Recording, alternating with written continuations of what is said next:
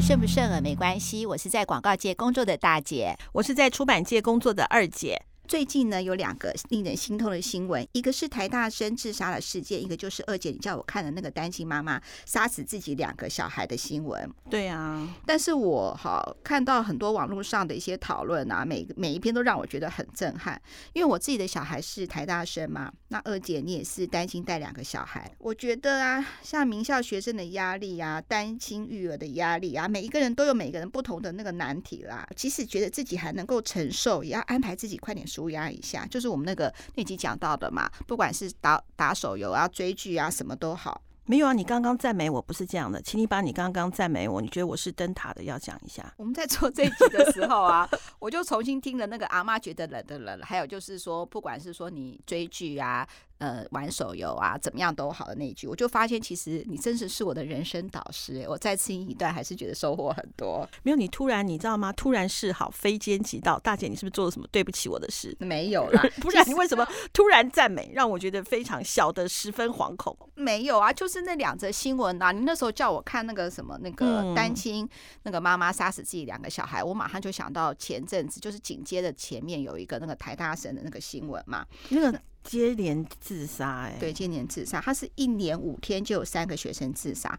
先是一个台大历史系二十岁的女学生嘛，在校内的综合大楼顶楼跳楼，然后就死了嘛，抢救不治。然后两天后有一个陆生在宿舍想不开上吊，哎，然后接下来又是二十二岁的男学生在七楼顶跳下来。我觉得这样子哈，真的是哈，人生的压力真的很大，你知道吗？所以我才会说又回听了那个我们之前做的那两集节目嘛，想说好，今天我也要来，我们就想说我们快点来分享一下我们的心得，这样子。我上个礼拜看到我女儿在脸书 PO 了一篇很长的文章，嗯，然后你有看到吗？哈，嗯那个什么。呃，其实我做这个妈的也是很紧张。那现在目前她还算能够稳定自己的情绪，但是她也是从极度否定自己哦，到现在的状况。那我女儿是在今年三月三十一号的时候离开台湾，到京都大学去念博士。对，那个疫情是已经都是开始，但是这是我们好久就已经计划很久了嘛。那我们也不可能中断这个计划，而且说真的也是好不容易能够进京都大学的机会嘛。对啊，那因为疫情的关系。本来我们不是想要说，我们全家人他入学之前还可以来一个开心的什么京都之旅？有啊，那时候我也还想去什么入学啊，你先去啊，然后我再去啊，然后我们还要怎么玩啊？然后我朋友在京都那边有一个小套房，还本来说要不要他去住。对对对对对对对，我记得啊。可是他现在的话怎么办呢？那只能是说他一个人全副武装上飞机嘛。那他上飞机前的时候，我还一直碎念他说：“哎，你不要喝水啊，不要上厕所啊，反正就在飞机上忍一下。”然后到了机场以后，直接包计程车，快点到宿舍。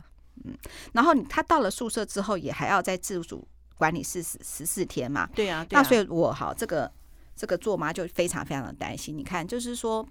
不管怎么样哈，我们哈碎念这件事情哈，就是一辈子改不了。对，就像狗改不了吃屎是一样的，妈改不了碎念。对，好。可是这个时候哈，我身边也真的会很多声音，就他要上飞机之前，就有人就跟我讲说：“你还要去吗？”那或者也会有人说：“啊，这一定要去啊！”就很多很多头的声音。而且我自己也会在想哈，那个尤其是当有人跟我讲说啊，你长这么多女儿一直在身你你的身边，就是命太好了，她早就该治理一切了，你根本就没有什么好担心的。那太多太多的声音在我旁边那边 讲的时候，其实我心里头也是慌慌的。好，你这样讲，我就知道我那个时候好像也是其中的一员呢。对啊，可是都是关心啦。嗯。但是这种关心的话，我也会自己跟自己打气，说我自己就太超凡了啦。对啊。那我在想说，没关系，反正十四天过过去了嘛，然后进了学校实验室，就有的同学。就好了。那没有想到呢，他在台湾的实验室没有做过动物实验，在日本京都大学的实验室就要做动物实验了。那动物实验我跟你讲嘛，然后呢，他做的他做的这个部分是要将一个怀孕母老鼠的胚胎细胞取出来进行研究。那带他的是一个其实经验很丰富的一个日本博士生啊，然后在实验的过程的时候，有时候就希望他快点动作不要那么慢，要保持细胞的新鲜，否则不小心万一又浪费条生命怎么办？对，他自己压力很大，所以他自己也很害怕，或是说他进行要进行实验的时候，他自己都会默念呢：你是一只很伟大的老鼠，你是为了整个呃，就是人类的那个那个病理的研究，而就是病理的进步而做出的贡献，这样子这样默念。可是你知道心里头有多害怕？而且虽然是说，其实每个实验室在做这些动物实验，会有一些人道的一些过程啦，就是不要让动物觉得呃痛苦啊什么。可是他是做这个手术的人，心里头就会很怕，所以压力就很大，再加上语言的隔阂。我要先插话一下，就是你女儿那时候跟我讲的原因重现，因为你这样讲的气氛有点闷，她都会拿拿的那只老鼠说：“你是只伟大的老鼠，你是只伟大的老鼠，你是只伟大的老鼠，你牺牲了，你是只伟大的老鼠，你是你是一只伟大的老鼠，在就像大悲咒一样，在心里头一直念：你是伟大的老鼠，你是伟大的老鼠，真的会这样，真的会这样子。”然后他每天跟我通电话的时候，他就在哭。然后终于他就受不了了吧？因为你看一个人在异乡，然后实验室的同才环境，还有还有工作的难度，所以他崩溃了。那崩溃的话，首先是身体上的反应，他开始长那个汗疱疹，然后明显的掉头发，睡不着，头晕，想吐，然后头很痛，有的时候很想吃东西，有时候吃不下东西。那这样的状况持续了一个月。虽然我每天都跟女儿通电话鼓励她，而且我在讲的时候呢，就是这个时候就真的不敢睡。碎念了，因为你知道吗？也会有很多人提醒我说，这个时候千万不要给他压力。可是我也不知道说怎么样不给他压力。那我又要希望是说他能够快点能够从这个就是痛苦的深渊爬起来。所以我就尽我尽量跟他讲话的时候都讲一些说，哎，我今天做了什么啊？今天我在公司发生了什么事情啊？当他很哭的时候，我也不敢是说也跟着哭，也怕是说我情绪激动会让他情绪更糟。其实我在想，哈，你看我们发生什么事情的时候，我们的身边朋友都会鼓励我们，或者是说。那个关心我们，或者告诉我们怎么样去解决这些事情，真的。可是当场的时候，我们哈，反而我都会觉得有有压力耶。而尤其是我的朋友会跟我讲说：“哎，你千万不要私心哦，你不要想把小孩绑在身边。”就像你刚才讲的嘛，我最喜欢，虽然我女儿大了，我还是想要抱抱她、亲亲她。嗯，那其实这都是绑住小孩，你千万不要这样子。然后我不这么认为。对啊，可是很多人都这样，或是有些人就是说，你就。你万一他得忧郁症怎么办？快点叫他回来啊！不管叫他回来，不叫他回来，其实我都不知道应该要怎么办。然后呢，甚至呢，我懂，我懂，我懂。你看，我甚至那个什么，嗯，我们都是女生的朋友比较居多嘛。为了这个事情，我觉得很烦的时候，还问了一个我的一个男生的朋友。那他自己有两个女儿，就他告诉我说要撑下去啊，千万这个人生就不要设停损点，就是再怎么样，三年五年要撑下去。哎，拜托，我们都多羡慕你啊！你看我现在还有个小孩，每天在盯他读书，然后告诉他要怎么样，我要累得要死，然后我花那么多钱都。还没有办法考到这样的学校，你拿到这个门票，你还要放弃，你到底有没有搞错啊？那这些东西我都不知道应该要怎么样。其实我觉得你的压力有一有一种，就是我们已经帮你的小朋友贴标签了，就是说他是人生胜利组，有什么好撑不下去的？你怎么那么草莓？对，我真的是这样想。可是我我那我跟你讲好吗？同样是我女儿，她同样的旁边的朋友是怎么样跟她讲？讲的话也差不多。就是撑下去吧，你要、那个、加油啊！对呀、啊，你嗯就绝对可以做到的啦。你都已经走到这一步步啊，明年看到今年的今年的自己会觉得这没什么。对，然后他他还会爬文哦，不管是什么 D 卡、PTT 爬文，可是爬文的内容呢，其实呢这些过来也全部告诉他说什么，你知道吗？撑过就好。对，他说我现在已经撑过去了，我再回头看之前，这都是一个过渡期，然后都是一些。呃，就说自己最后如何成功的，所以这些都是过程，对他来说是压力大的，他都已完全不能承受。我这个妈说真的啦，我们也没读过那么多书，我们也不知道是说 到这个我是真的是人生胜利组的时候，我要做怎么样的决定。那我们这家人就只能鼓励鼓励鼓励。那至于说要怎么鼓励，我们其实也不知道应该到底要怎么样做。是要像别人讲的话呢，就刚刚讲说破釜沉舟就在那里，或者是说叫他赶快回来，赶快回来又怕是说我叫他赶快回来以后，那以后会不会恨我？说那个时候为什么不叫他支 支持下去？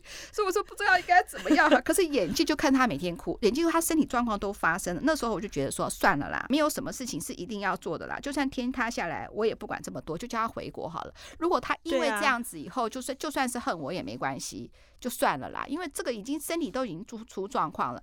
然后，可是那时候我哈，唯一在我不知道该怎么办，旁边意见有一大堆，我也不知道该怎么办的做的时候呢，哎，就是我做对了一件事情，什么事？我就快叫他快点跟学校讲。我说一定很多有留学生的问题，你快点跟学校讲。然后他说他不敢讲，说没关系，你先跟学校秘书讲。他也不敢直接跟他指导教授讲。我说你先跟先跟学校讲这个事情，看那个秘书会怎么处理。他就觉得哎，不要跟指导教授讲，那跟秘书压力比较没有大。他就跟秘书讲，果然那个秘书呢就非常关心他，可是也告诉他说，你放心，当你要跟你指导教授讲的时候，我才会讲。然后呢，呃，然后呢，他说他说，那我女儿就问他说，可不可以帮他安排一些，比如说留学生的心理咨商啊？嗯，那接下来崩溃的事情又来了。他说，留学生心理咨商呢是日文的。对呀、啊，就是我心里头的苦，我还要先翻译成日文。对、啊，宝宝的苦，宝宝得先翻日文。对呀、啊，那我就我已经有压力了，我还那边先讲日文，我这边日文口试的，这边压力更大这样子。然后呢，这个事情就是有正反两面。然后他刚才跟我讲的时候，我觉得昏倒。那可是我其实叫他去跟秘书讲，就是先通报学校啦。嗯，我觉得这个这第一个。第二个部分的话呢，就是因为疫情的关系，对。然后是我女儿突然注意到说，那些呃心理智商这个部分。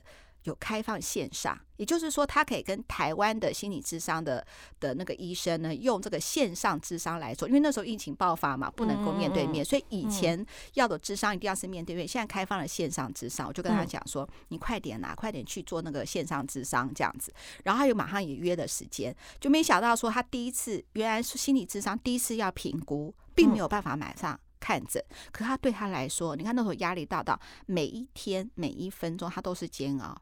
对，当他想到说他明天要去实验室的时候，他就会很害怕，心里就怎么样都抬不起那个劲来。然后走进那个校门，走进那个实验室，每一步他都觉得好害怕，不知道应该怎么办才好。因为那个那个。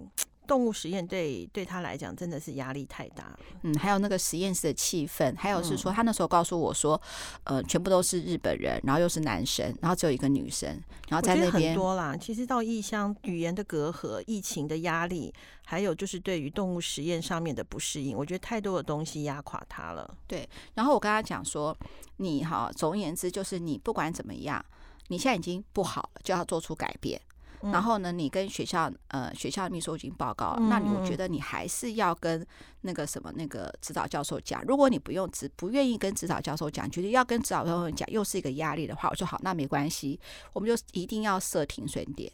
我就说再过一个月就好了，一个月先设一个停损点。嗯，然后他还告诉我说，一个月他觉得太短，或者三个月。我说行，就不要先想这么多，第一个先咨商好了。我们也不要再讨论说一个月或三个月或几个月，就先知道，先听听看专家怎么说。对。然后呢，这样讨论完了时候呢，哎，我女儿的贵人出现了，她做了一个动作，她寄信给他的台大的指导教授，跟他他的就 e email 就跟他讲说他的状况，而且他也直接跟指导教授讲说，很遗憾，就觉得是说他现在的状况真的很不好，觉得很对不起老师，他不像老师这么这么坚强，也不像他之前的。这些留学生前辈这么那么优秀，嗯，没想到这个信哦寄出去，他是晚上十一点寄的哦。结果那个教授看到信，真的太感动了。我知道到现在都是觉得是要感谢他，他马上就打电话给我女儿，然后他第一句话就叫我女儿的名字嘛，嗯，就说你给你自己压力太大了。我觉得这个真的听到听到教授的声音，我觉得就会哭了。对，一定会哭了。你因为我当初当场他转述给我说，我心头也真的是感动的要死。我觉得每一个人都会都都会有一个支持的力量，是一个同理心的力量。嗯、真的，真的，真的。对啊，我觉得说，不管是说哈，你今天当然你做的很好，需要掌声。但是呢，你你那个什么那个，你如果你做的不好，真的很需要谅解。他就是，他就希望，哎，我喜欢你这句话，做的不好需要谅解。说到这个哈，就像我们同事有时候去提案，当失败的时候，他自己心头就会非常难过，我就会告诉他说，没错，如果是我做，也是这样的结果。他就会觉得很很得到安慰，就像刚开始的时候，你不是那个呃，我们就是你要公司走另外一条路的时候，做一个新的新的成就的开发的时候，我那时候不是跟你讲吗？这是一定的过程，二十三次失败，国父十次，我 二十三次，对。可是我跟你讲说，每一个失败都是理所当然，不要检讨，就是理所当然。我看理所当然的失败，这个过程其实就会成为养分。也需要人家的肯定，真的，也是才不会那么自责嘛。对对对，那我我女儿就觉得我之前的努力，我之前的付出都是得到肯定的。对对对对，所以她就不会觉得自己就是太草莓。而且她指导教授还跟你讲说，全世界的博士生都是同样的状况的人一大堆，不要觉得丢脸。你看。我女儿还会觉得是说，一样是人家做得到，为什么她做不到，很丢脸。你还告诉她说，你需要休息一下。我女儿真的大哭，然后那哭的那一刻跟之前的哭的不一样。之前的哭是就在黑暗之中摸不到头路，可是现在的话，哭的话是释放的释放压力了。我之前就有就有一个同事跟我讲说，他那个案子没有写好。然后当我跟他讲说，哎，如果我写的话，差不多也是这样子。他就觉得说，他突然觉得自己好棒哦，一样的失失败，他会觉得哎，有一个标准来比较。嗯嗯，我觉得这个部分哈，就是提供，就是你可以找你同领域的人，相信同领域的人。不，当然不会，所有的同领域的人都会跟你讲说，因为我我也说过嘛，我女儿之前找的那些博士生都是，也都是，因为他们适应的很好，没有这个问题。我跟你讲说，撑过，撑过，撑过。也许这些话，你那个什么，听起来也是很难受，很难受。你多找几个人，没错，一定会找到那个能够支持你的那个贵人。没错，没错，没错。你看哈，就是。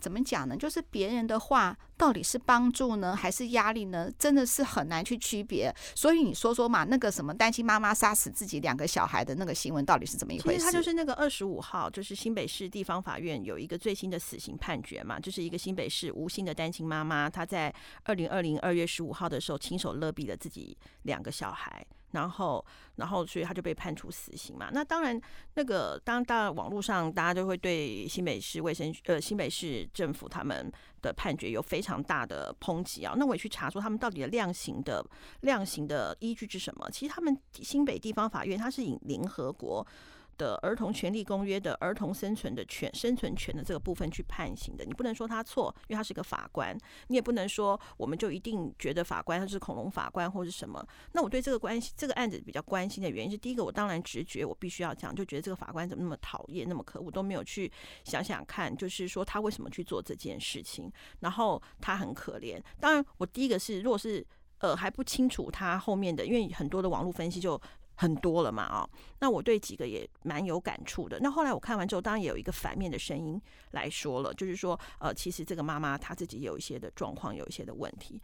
但是我必须要讲啊，她七年来自己独自抚养小孩是多寂寞这件事情。好，当然后面有网友翻出来说，其他的家人是有帮忙的。那我必须要讲一件事情啊，自己责任。跟帮忙是两个迥然不同的事情。一天有二十四个小时，你帮忙我两小时，我还有二十二个小时要自己面对，面对我的功课，呃，面对我的我的工作，面对孩子的压力，面对钱的压力。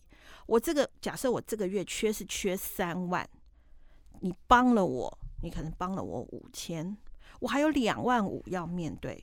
可是我对外面讲，我是讲，我不是说他帮助的亲友就不对，他确实也伸出了援手。可是这个第一个不是百分之百的援手，第二个你的帮助跟妈妈的责任是不一样的。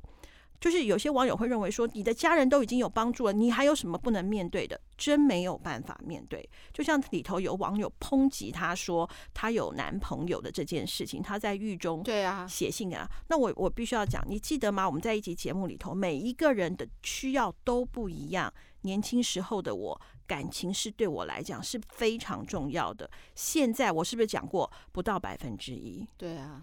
可是年轻时候的我，你看那个妈妈也没几岁，就是年轻时候的我，感情对我来讲是很重要，因为我要有一个依靠。当然，我现在的依靠来自于我的毛小孩，给了我非常大的一个满足跟我的信仰。可是这个妈妈，当她没有的时候，她觉得空虚、寂寞、觉得冷的时候，她需要一个异性的依靠。每一个人需要的不一样，我不是说这个妈妈就对，而是其实人是一个立体的。你从正面，就像我记得有很多人讲说啊，从背面看不出来年纪，正面看起来哦，挺可怕的。所以可能就这个人的正面，他是背面正妹，这背面是正眉，正面就是妈妈欧巴桑，就他的身材保持很好。你看同样一个人，我从背面看出来他是正面正眉，你从正面看到他他是欧巴桑。所以我们到底是从什么样的角度去看这件事情，我们其实并不清楚。就像你女儿她的。的呃，我们给很多建议。其实当时我也是给诸多建议的那一个，因为当我们遇到一些事情的时候，我们不是同理心，而是先建议。哎，我觉得可以怎么样怎么样？哎，你就不要这样子，你不要这样子。我自己也会这样子。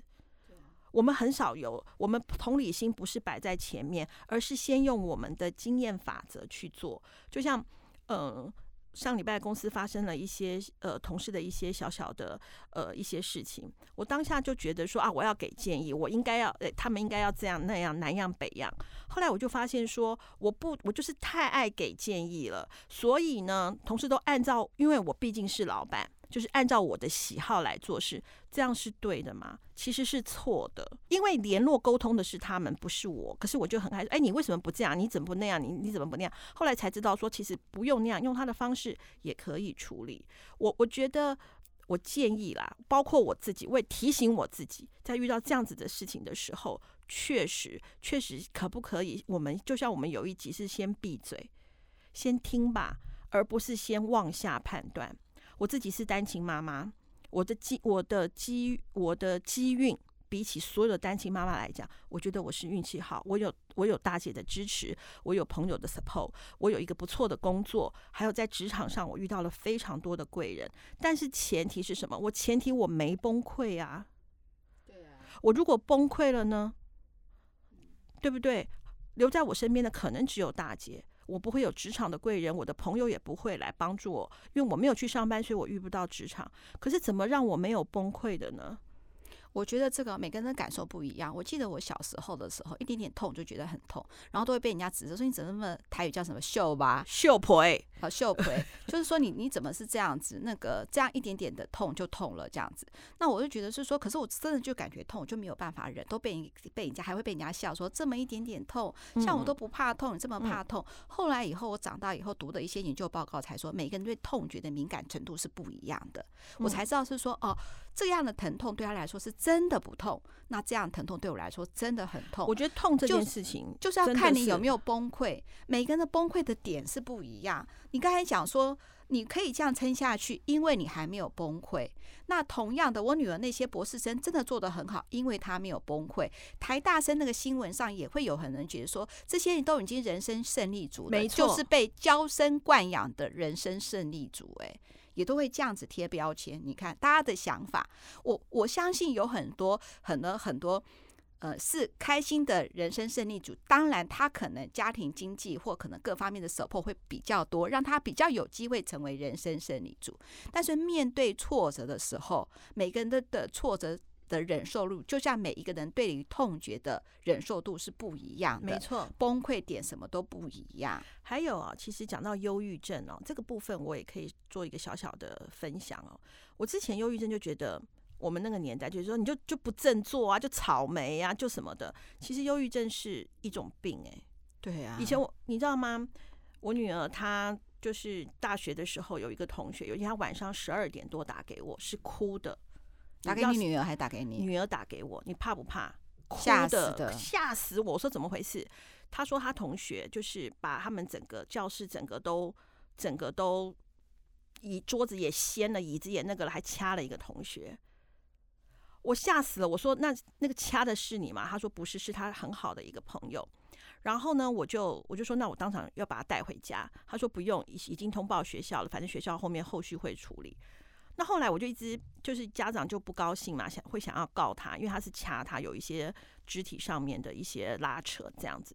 后来才发现说，其实他不愿意，那个男生并不愿意，他生病了，因为他的脑子里头不没有办法分泌一种，我忘了是一种酵素还是一种激素，所以他没有办法压抑他脑中的血清素啊。所以他并不愿意，所以他后来有辅学校马上就介入，辅导室介入嘛，有辅导啊，有吃药什么，他现在非常的好。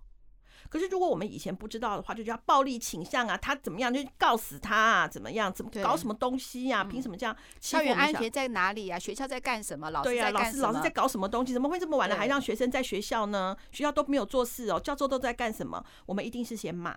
对，好，可是呢，那个孩子其实他是生命，我后来才知道说，哦，原来忧郁症里头有分很多种嘛，他其中一种。我的意思就是说，那他也会不会很忧郁？说也有，他情绪也会有很 down 的时候。那就像我那时候才知道说，哦，原来其实这个是一种病。然后呢，我女儿就跟我讲说，她说其实忧郁症就像肚子痛，那你我跟你讲说，你就不要想就好了，肚子不痛。我不是有很严重的肠燥症嘛，你就不要想啊，你不要想之后肚子就不会痛啦，因为我是压力造成的拉肚子嘛。那你就不要想，就不会痛。我心头想说，我也很想不想啊，我都快拉在裤子上了。你觉得我我会不想制止我自己的拉肚子吗？你就没有办法。那同样的忧郁症也是没有办法的。那我觉得这这个当然就是说，每一个对于忧郁症的定义不同，然后我们也不知道人家发生了什么事情。就像我刚刚讲的，背面看起来是正妹，正面看起来是欧巴桑，其实有一件事情，它都会有一体两面，甚至不止一体两面，是一体非常多面。你记得吗？在录这个节目的时候，我刚刚有问你，阮玲玉，她当然后来有人说这个是炒作的啦。阮英至少我们在一般人的印象当中，阮英阮玲玉她在死之前写了四个字：人言可畏。对，那我们可以就是多一点同理心，多一点感同身受。第一个条件是我们先不要成为那个闭嘴，因为大家在网络上特别爱留言，那绝对不是那个，我相信绝对不是他的本性，因为就是可以随口而出，因为冲口而出的话是不经过思索的，但是冲口而出的话是非常伤人的。我也这么觉得，我觉得第一个哈，就是说呢，我们看到事情的时候，我觉得我以后也要提醒我自己，就是先闭嘴。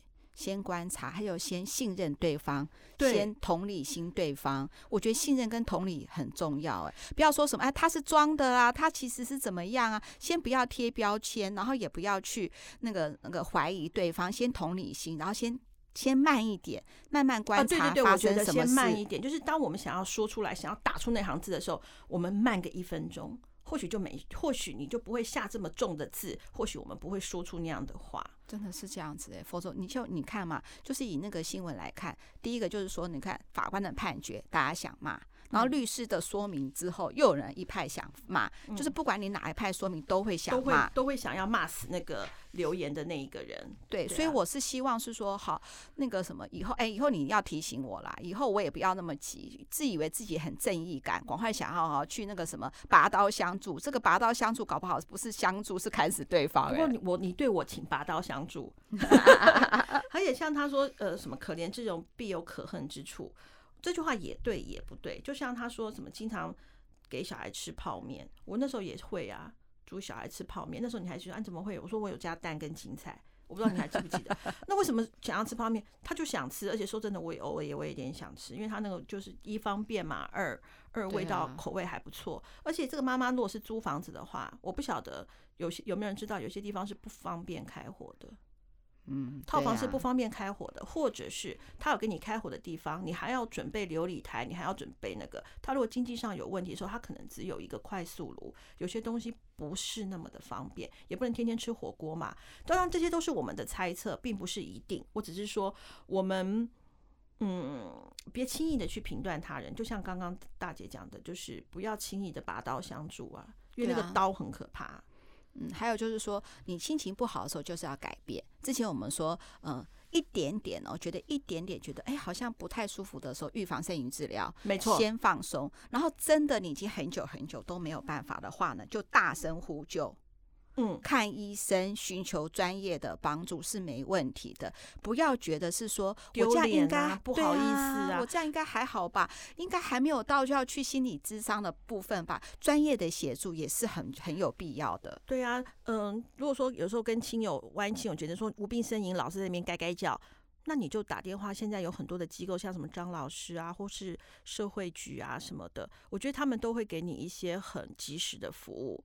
都会有的，不用觉得不好意思。我们缴那么多税，用一点也应该啊，对不对？对，我觉得专业的协助还是很需要的。没错，没错，那个、没错。如果还有就是说，专业协助也有部分嘛，你就不会面对到自己的的。他顺便帮你自己剖析一下你自己嘛，对，当做聊天也 OK 啊。嗯，其实我们今天也拉拉杂杂讲了蛮久的。那我们每次在节目后面的话，都会播一个好听的音乐。其实我们要感谢 Skyline Music，然后提供给我们，让我们大家听完我们碎碎念的话，然后也可以休息一下。那我这一次的话呢，会把把那个 Skyline Music 的连接放在我们的那个节目简介那边，大家觉得好听的话呢，有空也可以去听一下这样子。那节目最后啦，二姐你还要讲什么？嗯，我还要讲的就是说，你若不好意思找社会局，也可以留言给我们，我们也可以，我们也可以拔刀相助。就是你们想听什么，想想要知道什么，那如果我们都有一些好好一些小小的分享，也是能够振奋你的话。非常非常的欢迎留言给我们，而且我们到现在已经非常多集数了。你如果人生觉得空虚寂寞，觉得冷，一个晚上听八小时八个集也是 OK 的。好，二五得十，我们真的非常谢谢你们，拜拜，拜拜。